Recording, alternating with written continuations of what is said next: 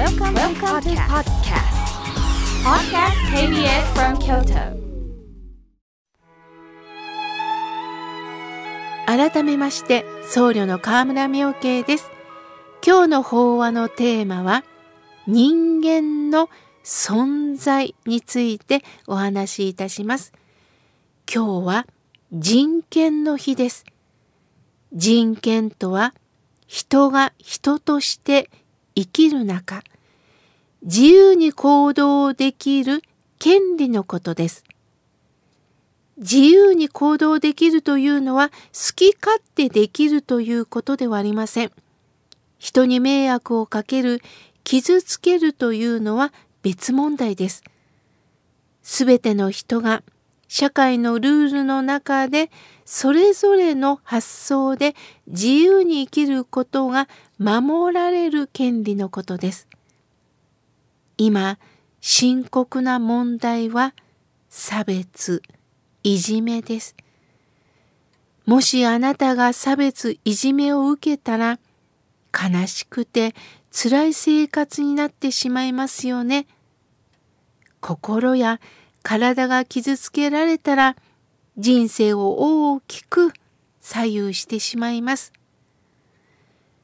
仏教者の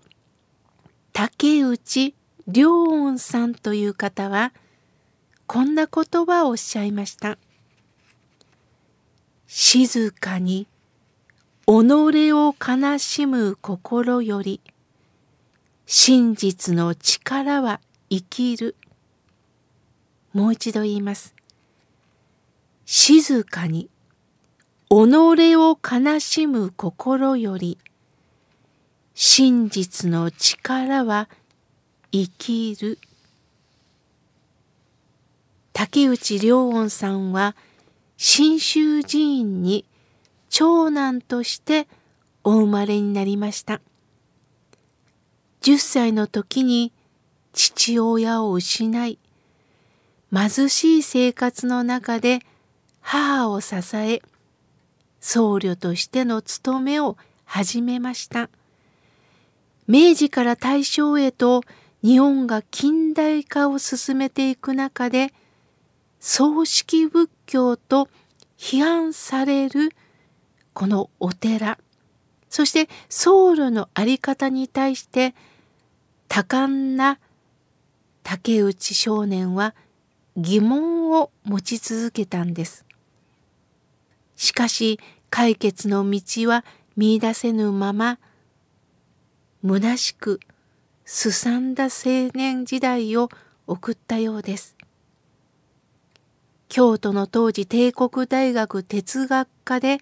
倫理学を学んだ後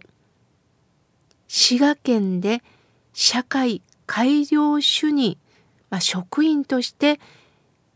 勤務なさいました。そしてその後大正9年30歳で信州大谷屋の僧侶として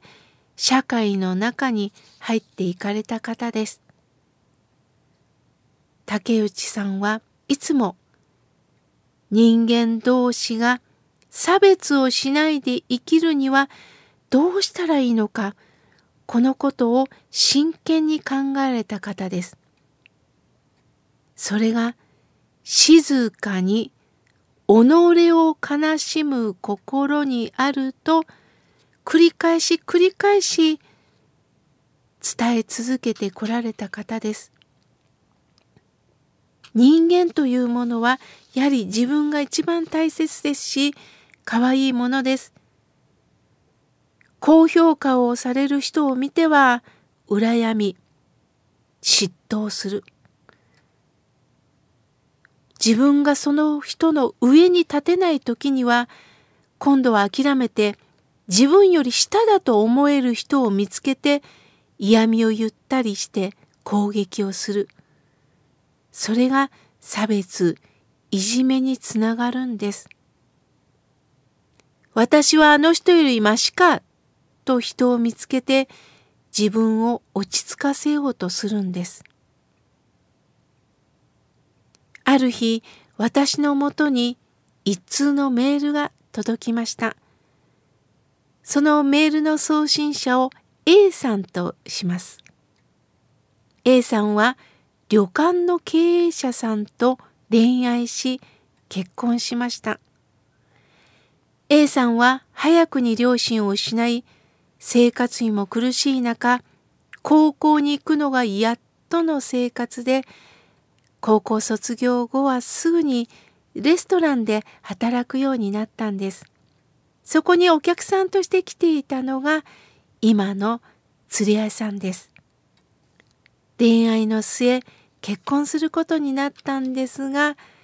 旅館といえば礼儀茶道華道書道さらには経営学を学んでいるおかみさんが多かったそうです。彼女は何の教養もありません。また、おかみさん同士での会合というのがあるそうなんですが、その時に会話が全く皆さんと通じなくって、白い目で見られたと言います。ある日、A さんがおかみとしてやるその旅館に常宿として来られるお寺の住職さんが宿泊されたそうです。その住職さんは原稿を書くために年に何回か来られるそうです。衣姿といつも笑顔でおられる顔にほっとしたのか A さんは自分の胸の内を打ち明けたそうです。常連であるご住職様にこんなことを言うのはとんでもないことなんですが、私今苦しいんです。何の教養も学歴もない私が、このような大きな旅館に嫁ぎ、皆から教養がないと馬鹿にされています。私はこの旅館を出た方がいいんでしょうかと涙ながらに訴えたそうです。するとご住職は、みんな分かってないんですよ。みんな何も分かってないんですよ。あなたから見て、バリバリと旅館を采配しているすべてのおかみさんも、みんな何も分かっていないのです。分かったふりをしているだけなんです。実はね、この私が一番分かってないんです。思い上がりの中で生きてる人間なんです。あなたと一緒なんですよ。どうか、せっかくご主人があなたの人柄に惚れたって聞きましたよ。そのことを信じてお客さんをもてなしてください